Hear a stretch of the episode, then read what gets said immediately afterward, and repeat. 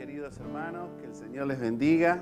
Acá estamos con ustedes para compartir este tiempo en esta pandemia que nos está azotando a todo el país.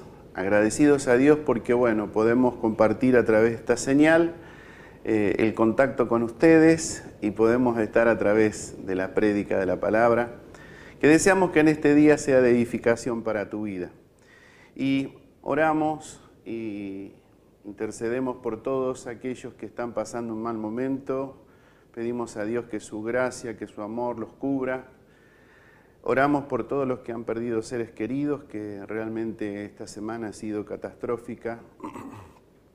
Lamentamos mucho la pérdida de personas que conocemos en el Señor y que deseamos que el Espíritu Santo, que es el consolador, consuele las vidas de las familias que quedan, aquellos que estaban eh, luchando en esta causa maravillosa que es la causa del reino, seguramente que van a sentir el consuelo de saber que ya están con el Señor.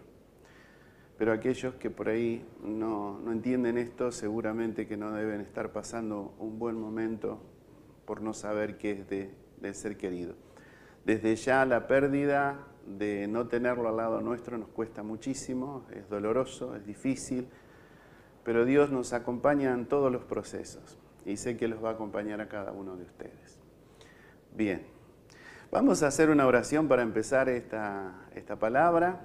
Pedimos al Señor que nos dé luz, como nos ha hablado en palabras anteriores, que arroje luz a nuestras tinieblas, si hay tinieblas a nuestra oscuridad, alumbra nuestros ojos, alumbra nuestro interior, como decía Inés que a través de alumbrar nuestro interior podamos ver todas esas partes que necesitamos mejorar. Querido Señor, te damos gracias, te bendecimos en esta tarde por poder compartir con tu iglesia a través de streaming, Señor, la prédica del día de hoy. Te pedimos que añadas a la palabra que vamos a compartir lo que esté en tu propósito y en tu voluntad y seamos edificados para el crecimiento que necesitamos tener como iglesia en este tiempo, en este tiempo tan difícil que nos toca vivir, un tiempo que nunca imaginamos, pero que sí sabíamos a través de tu palabra que se aproximaban estos tiempos. Pero aquí estamos, Señor, como tu iglesia, creyendo y sabiendo que tú estás con nosotros. Añade a esta palabra, Señor, lo que está en tu propósito y en tu voluntad y sea de edificación para nuestras vidas. En el nombre poderoso de Jesús. Bien, la idea compartir con ustedes le puse como título Neuroplasticidad en el espíritu. ¿Eh? ¿Se van a acordar? Bien. Y para esto tomé algunas cositas que quiero compartir con ustedes, que no tiene que ver con lo que dice la escritura, sino con algunas cosas que dice la ciencia. Entonces, eh, les voy a compartir. Dice, ¿Ustedes saben cuál es la diferencia entre la mente y el cerebro? Bueno, es muy importante. Mucha gente la confunde. Mucha gente piensa que la mente y el cerebro es una misma cosa y no es así. Si dividimos eh, nuestro ser en realidad tangible y la otra parte no tangible, nuestro cerebro estaría en el espacio tangible. Ese se puede observar, se puede palpar, se puede conocer, se puede fotografiar, se puede hacer estudios. Entre tanto, nuestra mente ocuparía el lugar de lo no tangible, aquello que no podemos palpar. La verdad es que como seres humanos somos complejos, muy complejos. Los estudios señalan que nuestro sistema nervioso está formado por 100.000 millones de neuronas. ¿Sabías esto? Sí, seguro si estás estudiando, aquellos que están estudiando me pueden decir, pastor, yo eso lo tengo reclaro. Todas interrelacionadas. Otras investigaciones indican que la suma complejidad de nuestro cerebro y nos da a conocer detalles asombrosos que me gustaría compartir con ustedes. Por ejemplo, la cavidad craneal protege el excéfalo por medio de la cubierta ósea. El excéfalo pesa aproximadamente un kilo 300. ¿eh? Lo envuelven las membranas y líquido. Gracias a nuestro cerebro es que podemos sentir, pensar y actuar de un modo o de otro. Bien, ¿y qué diferencia encontramos entre el cerebro y la mente? Conociendo estos detalles ya podemos afirmar que el cerebro es un órgano como el resto de nuestros parte de nuestros cuerpos. Yo tenía un complejo cuando era, cuando era chico, eh, me crié eh, mirando Carlitos Balá. ¿Cuántos se acuerdan de Carlitos Balá? Todavía vive Carlitos Balá. Y seguramente que aquellos que son de mi edad dirán, sí, Rubén. Y tenía un problema, cuando empecé la escuela yo tenía muy sabido que eh, Carlitos Balá cuando decía o hacía un acto inteligente decía riñones, ¿se acuerdan? Carlitos, te pasaste, riñones, decía, señalaba la cabeza. Entonces, ¿cómo hacer después que vas a estudiar de que entienda que el cerebro no son los riñones? Las cosas que el, eh, el cerebro es un órgano en el que podemos nosotros este, eh, examinar y podemos ver. En cambio, en la mente no se puede ver ni se puede tocar. Son las neuronas que forman parte de nuestro cerebro las que nos ayudan a elaborar juicios, a razonar y dar forma a nuestros sentimientos para conocer la realidad. Qué importante, ¿no? Nuestro cerebro está compuesto por unas partes que son muy importantes. Anotamos. Estas son el cerebelo, el tronco y el excéfalo. El cerebro también está dividido por dos hemisferios, uno derecho y el otro izquierdo. Cada uno de estos hemisferios cuenta con un lóbulo frontal, temporal, parietal o occipital lo que se conoce como materia gris. Se denomina corteza cerebral y es parte externa del cerebro que hace posible ejecutar funciones propias del pensamiento. El cerebelo permite que realicemos movimientos sin importar cuán difícil o complejos puedan ser y que lo hagamos sin necesidad de pensar. Y bien, y las funciones del cerebro son estas, y vamos a anotarlas. Todo este entramado se hace posible, hace posible que nosotros tengamos esta supervivencia. Algunas funciones importantes que realiza nuestro cerebro son estas, y que regulan las funciones vitales, tales como la temperatura, respiración, presión sanguínea, dormir, comer, entre otras recibe la información de los sentidos, pero también la procesa, la integra y la hace interpretación de todo lo percibido por el gusto, el oído, la vista, el olfato y el tacto. Mire qué complejo, ¿no? Desarrolla el mundo de nuestras emociones y conductas.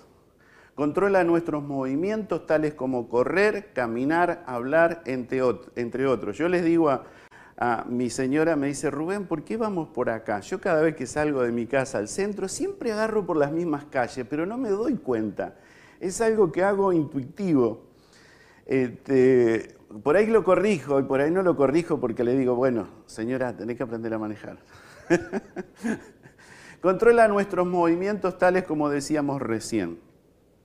Y gracias al cerebro podemos pensar, sentir o razonar. Qué bueno permite que ejecutemos funciones cognitivas avanzadas como es la percepción, la memoria y el aprendizaje. Todo esto nos lleva a preguntarnos cómo interactúan, porque si el cerebro hace esto y la mente hace la otra, por eso la confusión de algunos y que dicen es lo mismo y no es lo mismo, cómo interactúan o cómo se relacionan la mente y el cerebro teniendo claras sus diferencias, que uno es un miembro y el otro no, y que uno se puede ver y es tangible y el otro no, conociendo el cerebro que es un órgano físico que se puede estudiar, ver y tocar, y la mente en cambio no, vale aprender cómo se relacionan, cómo trabajan de manera conjunta. El trabajo que el cerebro y la mente realizan es realmente maravilloso. Por ejemplo, eh, deseamos alcanzar un objeto. El cerebro manda una señal y la señal, eh, eh, el cerebro recibe una señal, perdón, de nuestra mente y eso activa que los nervios, como si yo quiero alcanzar el celular, ¿eh? la mente le manda la señal al cerebro, el cerebro le manda la señal a la mano y la mano ejecuta y agarra el celular. Así es como actúa. Los pensamientos los concebimos en nuestra mente, pero con la ayuda del cerebro es que ocurre el trabajo y el proceso a nivel físico. ¿Se entiende, no? No están en una clase de biología, ¿cómo que podríamos decir? Biología, ¿no? Nuestra mente nos hace únicos. A la diferencia de, de, los otros seres vivos, los seres humanos podemos actuar de forma consciente o inconsciente. Como decíamos recién, por ahí uno se hace un caminito al andar y mueve las manos o, ejecuta sin necesidad de ver. Yo veo aquellos que están escribiendo a máquina, ¿los vieron? Y que escriben o que están en la computadora. Yo ando con el dedo todavía, ¿eh? antigua versión, soy antigua versión del 63. Y hay otros que son de la nueva versión y están así. no miran tecla, no miran nada. Yo miro el al, marco o escribo tipo, ¿cómo dice? Eh, pollito que está picando el maíz. Eh, nuestro, mi cerebro y mi mente por ahí están más lentas. Así que diríamos que nuestra mente y nuestro cerebro son impresionantes. Sus tareas son iguales de asombrosas, trabajan conjuntamente y gracias a eso que hacen conjuntamente podemos tener lo que se le diría intuición, imaginación, percepción, concentración entre tantas. Sin embargo, como vemos, ambos tienen sus diferencias y debemos tenerlo claro cuando hacemos referencia a los mismos. O sea, ahora creo que con esta charla que les di, dicen, ah, mira vos, el cerebro y la mente. Ahora ya tienen en claro. Bueno, ustedes saben que un estudio científico eh, de estos últimos tiempos eh, cuentan una investigación interesante porque según la historia, los científicos, antes creían que el cerebro no cambiaba, sino que se desarrollaba en la etapa de, de, su niñez hasta que llegaba a ser adulto. Cuando llegaba a ser adulto ya no era así. Y según estos estudios avanzados recientemente han comprobado que esto no es verdad el cerebro puede ser modificado durante la vida. Es estable y adaptable y modificable como el plástico. A lo que estos eh, científicos le llaman a esta modificación o adaptabilidad, le llaman eh, neuroplasticidad. Por eso el título de la palabra de hoy, ¿no? ¿Y cómo trabaja la neuroplasticidad? si imaginamos que tenemos un cerebro con más de 100 mil millones de caminitos de eh, neurotransmisores o patrones que se encienden cada vez que pensamos. Si ven una imagen que seguramente por ahí la han captado, aquellos que sacan fotos del cerebro en funcionamiento, van a ver un montón de rayitas que van de un lado a otro. Estos son los patrones. Y cada vez que se encienden, pensamos, sentimos o hacemos algo. Algunos de estos caminos transitados son nuestros hábitos, nuestra forma de pensar, sentir y hacer cada vez que pensamos de una o de otra manera, o que practicamos alguna actividad en particular, o sentimos una emoción especial, hacemos el camino mucho más fuerte. Diríamos que se hace como un, como un surquito, porque cada vez que salimos pasa por ahí. Al cerebro se le hace más fácil transitar por estos caminos. Supongamos que a nuestro cerebro le damos una nueva habilidad o otra experiencia o una nueva emoción, al hacer esto empezamos a formar una nueva conexión, algo que no hicimos nunca, ¿no es cierto? Una nueva actividad, una nueva experiencia que dijimos, bueno, voy a experimentar en esto.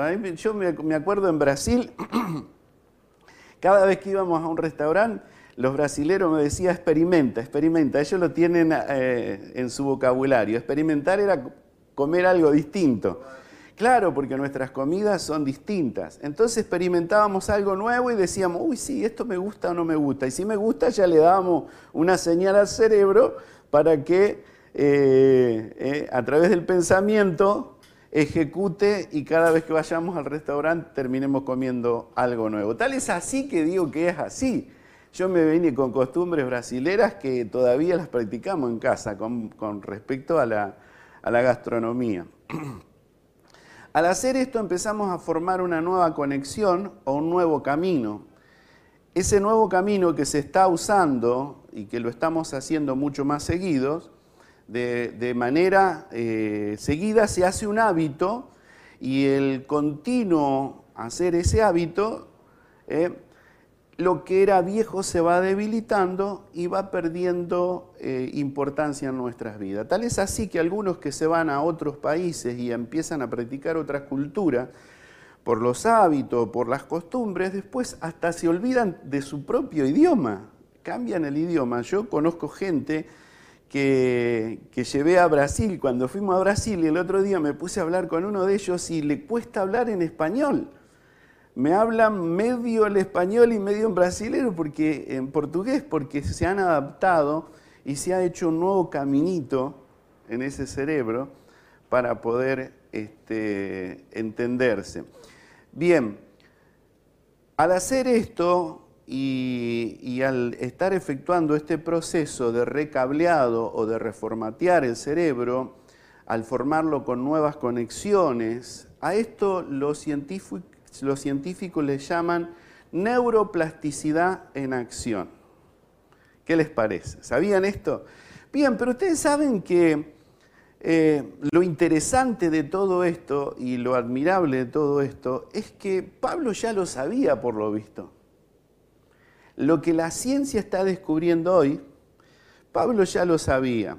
Y para, demostrarles esto, le invito a que busquen en Efesios capítulo 4, y verso 22. Y dice así, les habla a los efesios y les muestra esto. En cuanto a la pasada manera de vivir, despojado del viejo hombre, que está viciado conforme a los deseos engañosos. Y acá viene el kit de la cuestión. Y renovaos en el espíritu de vuestra mente y vestidos del nuevo hombre creado según Dios, en justicia y en santidad de la verdad. Qué bárbaro. Bien, el verso 23 nos da noción de lo que decíamos anteriormente. Esta neuroplasticidad que descubrieron los científicos, según Pablo ya lo tenían claro. Porque él dice, y renovados, aquellos que están viviendo la vieja manera de vivir, ellos que entendieron y recibieron a Jesucristo, que Jesucristo es vida, que Jesucristo es la transformación del hombre de pecado y de maldad y de una vida eh, vivido, eh, una vida en, la miseria o en la maldad, en las cosas eh, feas y en las cosas deshonestas, en las cosas que tenían que ver con el pecado y que nos tenían atado, al encontrarnos a Cristo, teníamos que ser libres de esa atadura del pecado para ser nuevas personas. En otra versión dice, de modo que si habéis resucitado con Cristo, que lo vamos a leer más adelante, hay marcas que tienen que demostrar que realmente sucedió eso, que fuimos transformados porque Cristo llegó a nuestra vida. Y esto también nos pone en una eh, responsabilidad en esta tarde, a vos y a mí, de que analicemos cómo está nuestra vida, si realmente estamos viviendo esa renovación o analizamos que todavía seguimos siendo esa vieja persona que Pablo eh, dice que tenemos que dejar, eh, que debemos dejar de lado. En cuanto a esa manera vieja de vivir, debemos despojarnos de ese viejo hombre que estaba viciado en los deseos engañosos de esta vida. Esto tiene que ser muy particular. Y yo cuando doy un consejo y cuando hablo con, las personas que están bajo, bajo, la influencia de eso que el Señor nos, nos quiere librar o nos ha librado, es que cuando nosotros recordamos esa vieja manera de vivir, hay algo que adentro nuestro sucede. nos provoca un repudio, una cosa como, como un mal estómago de adentro nuestro, porque no deseamos, no queremos más vivir esa vida. Entonces, esto nos da muestra que realmente ha habido una transformación en nuestra mente. Y entonces Pablo nos dice que debemos renovar nuestra mente por el Espíritu. Y ustedes saben que yo tengo otras versiones acá, que una es la BLP, que dice, así que da lugar a la renovación espiritual de vuestra mente. Da lugar a la renovación. En el otro dice, renovaos en el espíritu de nuestra mente. Y acá dice, así que da lugar, dale lugar, permitile al espíritu que renueve tu mente. Y en la BDT, que es otra versión, dice aprendiendo. En una dice da lugar y en esta dice aprendiendo a renovar su forma de pensar por medio del espíritu. Así que aquel que puede hacer la neuroplasticidad en acción es el Espíritu Santo trabajando dentro de nuestra. Si tomamos referencia de las prédicas anteriores y podemos anexar esta hoy, diríamos que hay una evidencia que tiene que marcar nuestra vida, la transformación que hemos tenido a través de conocer a Jesucristo. Y si no lo estamos teniendo, el consejo de parte de Dios para nosotros como iglesia es que permitamos que esto suceda. ¿Y cómo hacer? A ver, pastor, ¿cómo hago? Porque mire lo que dice la escritura, y yo lo voy a citar al señor Salomón, ¿eh? ahí en Proverbios capítulo 23 y verso 7 dice, en la parte A, que es la que nos, nos va a dar como, como importancia, vamos a leerlo todo, pero en la que me quiero enfocar es en la parte A. Dice, Por, porque cuál es su pensamiento en su corazón, tal es él.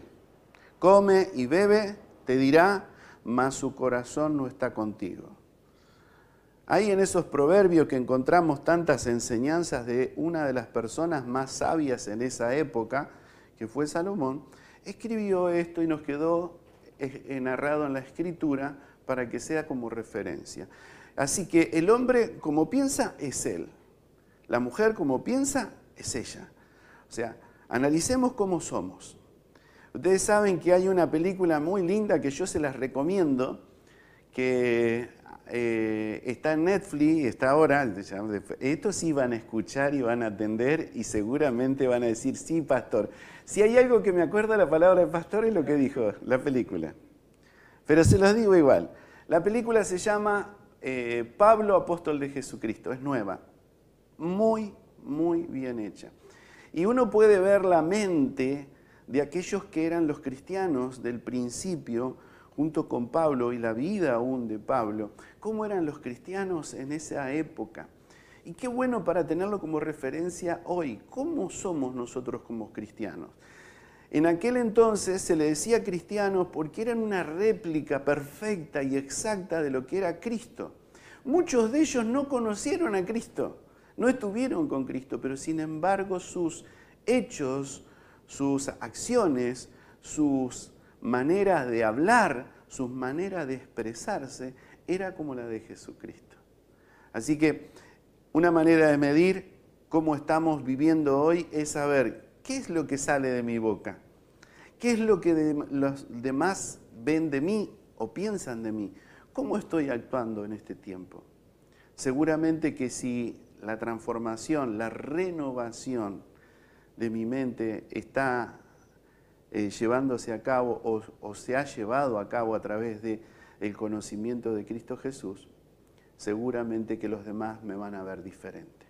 Pero si todavía sigo siendo ese viejo hombre, esa vieja mujer cargado con todos esos vicios, seguramente que no estoy demostrándolo eso. Y es evidente, así como lo enseñó nuestro amigo Salomón, así es de evidente. Bien, y según la ciencia se puede cambiar a través de la neuroplasticidad. O sea, la ciencia dice que sí es posible a través de un trabajo, eh, los neuro, eh, los eh, psiquiatras, a través del estudio de las neuronas, tratan de hacer que aquellos enfermos que están pasando procesos muy tristes, muy difíciles, a través de pensar en el suicidio o, pensar en, cosas este, eh, terribles que, les hacen daños a sí mismos, tratan de, llevar a cabo esta tarea de a través de la neuroplasticidad cambiar, borrar un poco esos caminos que han quedado marcados. Algunos los consiguen, otros usan algunos este, medicamentos para tratar de llegar a esto, pero la realidad es que muy pocos consiguen el 100% de la eficacia de esto. Pero nosotros decimos que a través del consejo de Pablo podemos llegar a lograr cambiar todo eso podemos tener esa transformación, esa renovación que nos dice la Escritura. ¿Y cómo lo hacemos? ¿Cómo hacemos nosotros para ser renovados? Segunda de Corintios 3.6 dice lo siguiente, el cual asimismo nos hizo ministros competentes de nuestro pacto, no de letra, sino del Espíritu, porque la letra mata, mas el Espíritu vivifica. En otra vez, versión dice, el Espíritu da vida. Quiere decir que nosotros a través del Espíritu Santo podemos ser modificados en nuestra manera de pensar. Entonces, a través de la neuroplasticidad por el Espíritu Santo, ¿eh? y esto es lo que decíamos al principio, la neuroplasticidad por el Espíritu Santo, soy una persona diferente. ¿Y cómo hago para que le... Está bien, pastor, yo entiendo, eh, el Espíritu Santo va a modificar mi vida, pero ¿cómo hago para que el Espíritu Santo modifique mi mente y a través de modificar mi mente sea modificada mi vida? ¿Mm? Colosenses 3.1 nos da una pauta, de esto lo estamos hablando a través de las, eh, de las enseñanzas de discipulado los días martes. Y dice así, si habéis resucitado con Cristo, Busca las cosas de arriba, donde está Cristo sentado a la diestra de Dios. Poné la mirada en las cosas de arriba, no de la tierra. Entonces, ¿cómo puedo ser modificado a través del Espíritu cuando yo medito en nuestro Señor Jesús? Medito en sus palabras. Busco saber qué cosas Él hizo para imitarlo. Trato de seguir todas sus señales. Trato de imaginar todo lo que está en el cielo, todo lo que Dios preparó para nosotros. ¿Cuál es el reino de los cielos? ¿Cómo es el reino de los cielos? Indagando, buscando información y teniéndola ahí dentro. Y cuando yo recibo toda esa información, empiezo a practicarla, empiezo a ponerla por obra. A, cada mañana digo, bueno, si la Biblia me dice que debo cada mañana adorar a Dios, cada mañana buscar a Dios. Antes mi vieja manera de vivir no lo hacía, ahora lo empiezo a hacer, empiezo a llenarme de Él, empiezo a leer la escritura. Si tengo que imitarlo a Cristo, imitar a Pablo, ¿cómo hago para imitarlo? Bueno, veo sus acciones, veo su forma de proceder. ¿Qué pasa cuando alguien me hace daño? El nuestro Señor Jesús estaba ahí siendo lastimado, siendo maltratado. Sin embargo, Él cuando veía a la gente, la miraba y decía, Padre, perdónalos porque no saben lo que hace. Había amor en su corazón, y amor en su corazón. Hoy Tristemente, algunos de aquellos que dicen ser transformados actuamos de la misma manera que actúa aquel que no conoce a Cristo, a través del resentimiento, a través del rencor, a través de, las cosas que, que dañan al ser humano. Entonces, en eso demostramos que no tenemos una transformación de vida. Hay algo que escuché en, en, en un programa donde hablaban acerca de la mente. Y dicen que uno de los problemas graves del ser humano en la sociedad, lo dice la ciencia, y que eso lo que no hace que las personas cambien es su ego.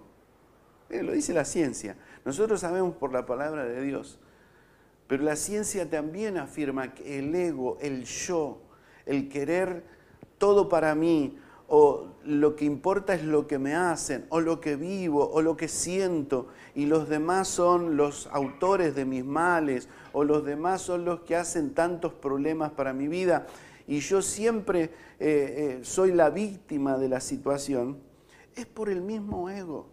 Cuando nosotros dejamos el ego de lado, que nuestro ejemplo es Jesús, seguramente que vamos a tener otra manera de reaccionar.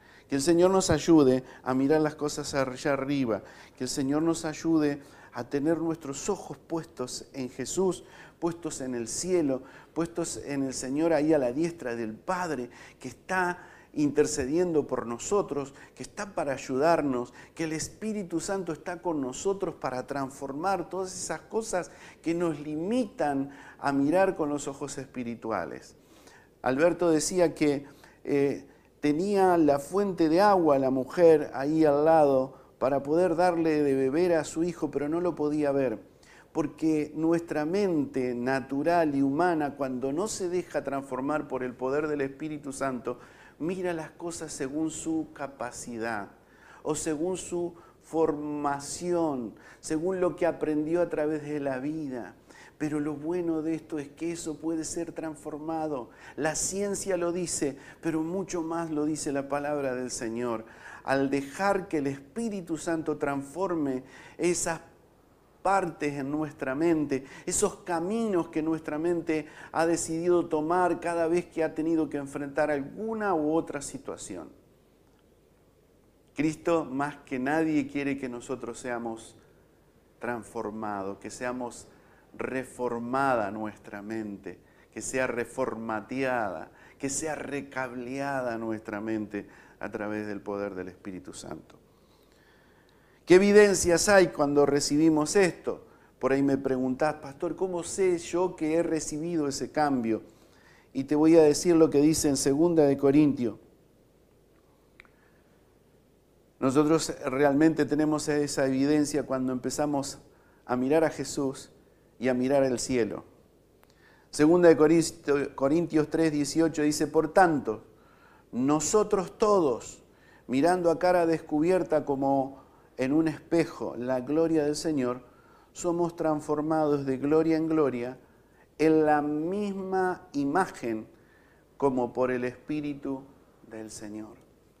Somos transformados a través de ver a Jesús, a través de ver a su obra, a través de ver el cielo, a través de estar interesado en lo que dice su palabra, a través de buscarlo, buscar su rostro, leer, adorarlo, engrandecerlo, tener comunión continua con Él, querer aprender de Él. Eso es lo que genera en nosotros como en un espejo, como si nos miráramos en un espejo, vemos la gloria de Dios a través de toda esa evidencia escrita para nosotros y se plasma en nosotros y somos la misma imagen de Jesús, porque hemos permitido que el Espíritu Santo trabaje y actúe, llevando a cabo la neuroplasticidad en nuestra mente, dirigiéndonos en nuevo camino. En conclusión, yo te animo a que trabajemos juntos por la renovación de nuestra mente, que la neuroplasticidad la efectuemos en nuestra mente a través del poder del Espíritu Santo, mirando a nuestro Señor Jesús, mirando al cielo, mirando su obra, mirando la obra maravillosa que Él ha hecho a través de este sacrificio perfecto, la redención de sus hijos, para que vivamos una eternidad sin el problema que tenemos en esta tierra sin las acciones que se ven en esta tierra, sino en un reino poderoso, maravilloso, donde hay gozo, donde hay paz, donde hay esperanza, donde no hay sufrimientos, donde no hay dolor, donde no hay pérdida, donde no hay muerte. Esa es la promesa de Dios para nosotros.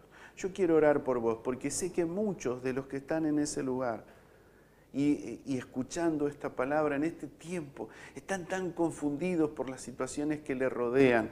Porque una de las cosas que Pablo decía, no miren las cosas de esta tierra, Porque cuando entras a mirar las cosas de esta tierra, mira los problemas, mira la situación familiar, mira todo lo que es negativo y el enemigo te habla y te susurra al oído que nunca vas a cambiar, que nunca van a ser modificadas las cosas, te hace muy difícil mirar al cielo. Pero yo quiero que en esta hora el Señor trabaje en tu corazón para que puedas mirar con esperanza lo que Dios nos ha prometido y dejes que el Espíritu Santo trabaje en tu mente. Querido Señor, te ruego por cada uno de los que están escuchando esta palabra, este mensaje, que sé que es un mensaje poderoso de tu Espíritu para la transformación de las mentes y de los corazones.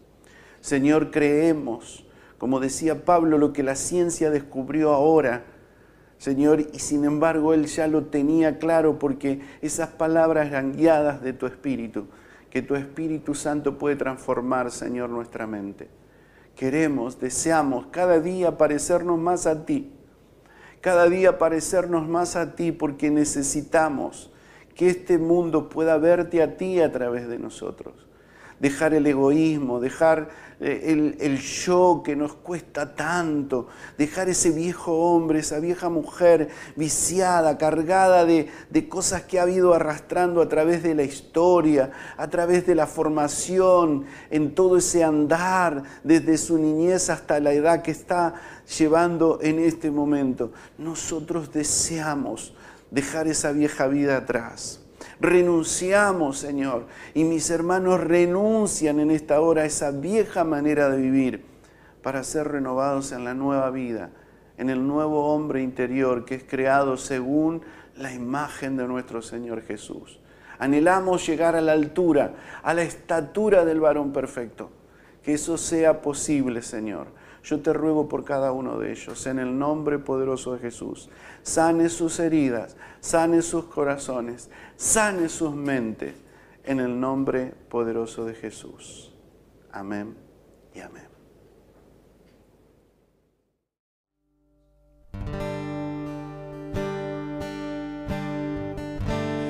A tus pies estoy.